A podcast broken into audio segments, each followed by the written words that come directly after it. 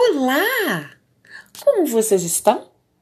Hoje temos uma história muito especial para contar para vocês. Para iniciar nosso momento mágico, vamos fazer uma prece? Bem, esse é um ovo de Páscoa. E esse é o coelhinho da Páscoa. Vocês gostam de ovos de Páscoa? E do coelhinho? O que vocês fazem na Páscoa? E vocês sabem o que significa a Páscoa? Eu vou contar para vocês uma coisa muito interessante. Vocês sabem por que o ovo é o símbolo da Páscoa? É porque o ovo é considerado o símbolo do nascimento e da vida. E o coelhinho? Vocês sabem por que ele também é símbolo da Páscoa? Ah, o coelhinho é um animal que representa fertilidade, porque ele se reproduz em grandes ninhadas. Para diversos povos antigos, ele é símbolo da renovação e da vida. E por isso, para os cristãos, o coelho é uma das representações da ressurreição de Jesus Cristo. Para contar essa história, eu me lembrei da minha infância. Ah, eu também já fui criança um dia. Porque eu fui pequenininha como vocês. Eu também sonhava com esses ovinhos de chocolate. Hum, são gostosos, não é mesmo? De tudo quanto é cor, de tudo quanto é tamanho os pequenos e os grandões. Na minha infância, minha família se reunia e comemorava a Páscoa com um almoço delicioso. Eu, meus irmãos, meus primos, meus tios, meus pais e meus queridos avós. Me lembro de que minhas tias escondiam os ovos de Páscoa e eu ficava ansiosa para começar a procurar esses ovos.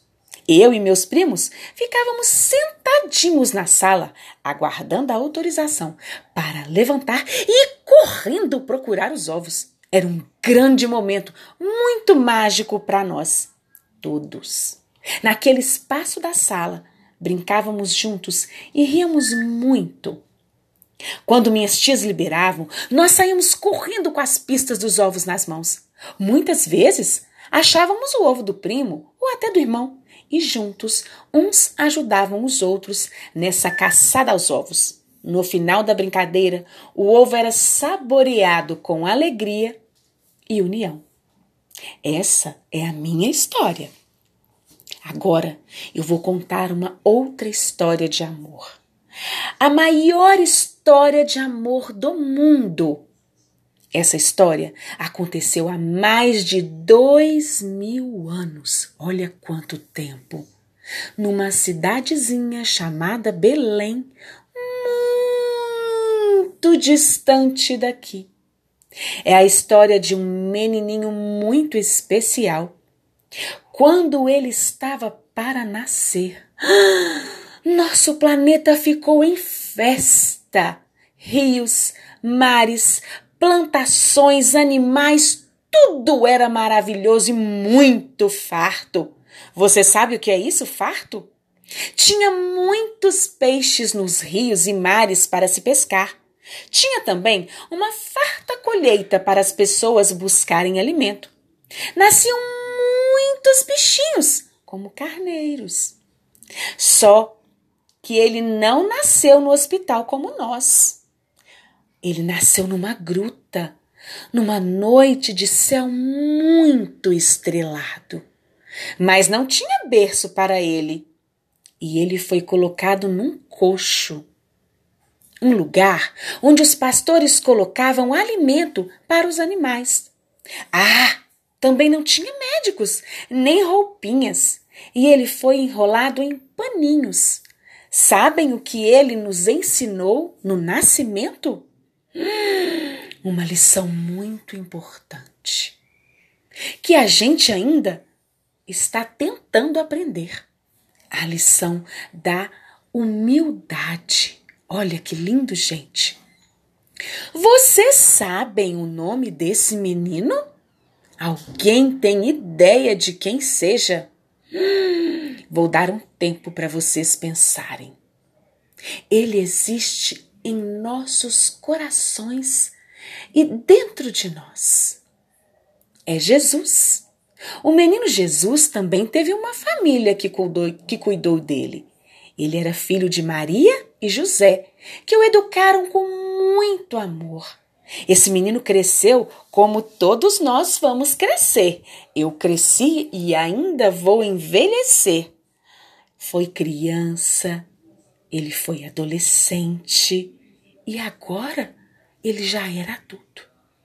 Desde pequenininho, Jesus era muito generoso. Cuidava das pessoas com muito carinho e sempre tinha uma palavra de amor para com todos, principalmente os mais simples.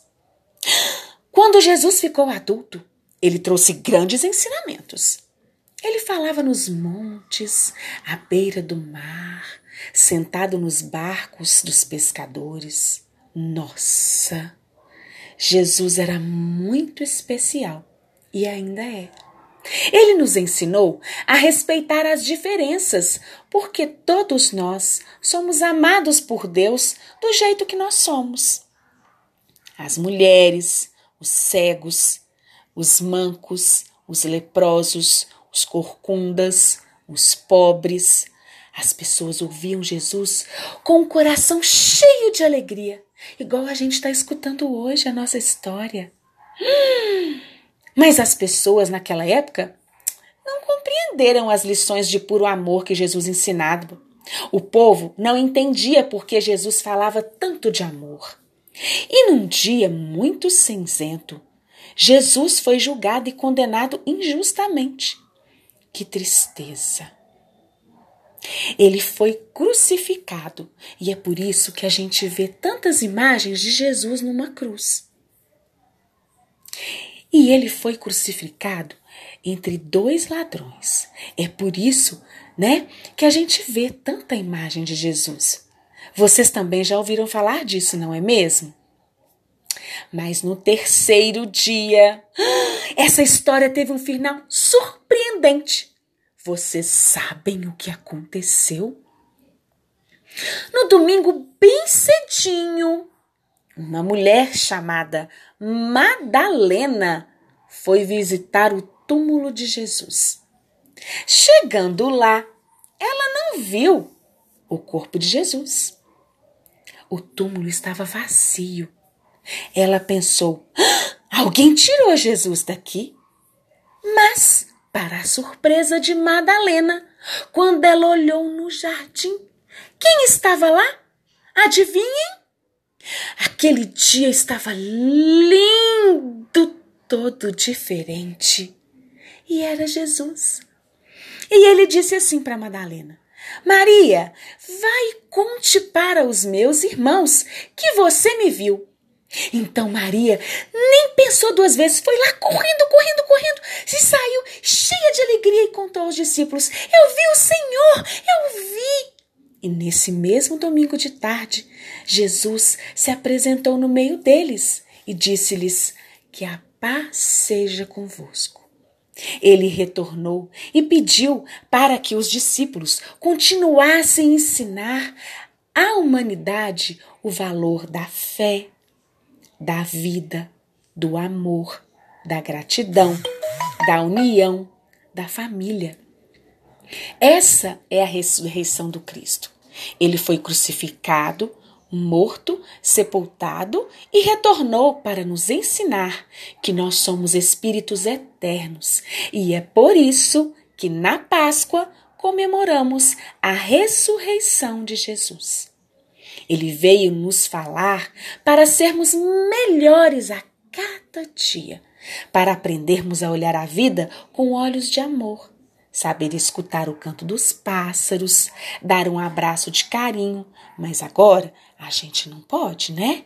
Então a gente dá um abraço virtual. Escutar um colega quando ele está precisando, respeitar os mais velhos, viver em paz com a família, honrar o papai e a mamãe. Mas isso não deve ser somente na Páscoa, e sim em todos os momentos de nossas vidas. Então, na Páscoa, a gente come ovos de chocolate, mas o ovo que a gente ganha deve nos lembrar de Jesus, que nos ensinou a lei de amor. Todos nós devemos seguir o exemplo de Jesus. E sabe o que eu vou mostrar para vocês? Prestem atenção. Ah, e tem outra coisa. Que hoje vocês tenham a lembrança de que a família é o melhor presente que a gente recebeu.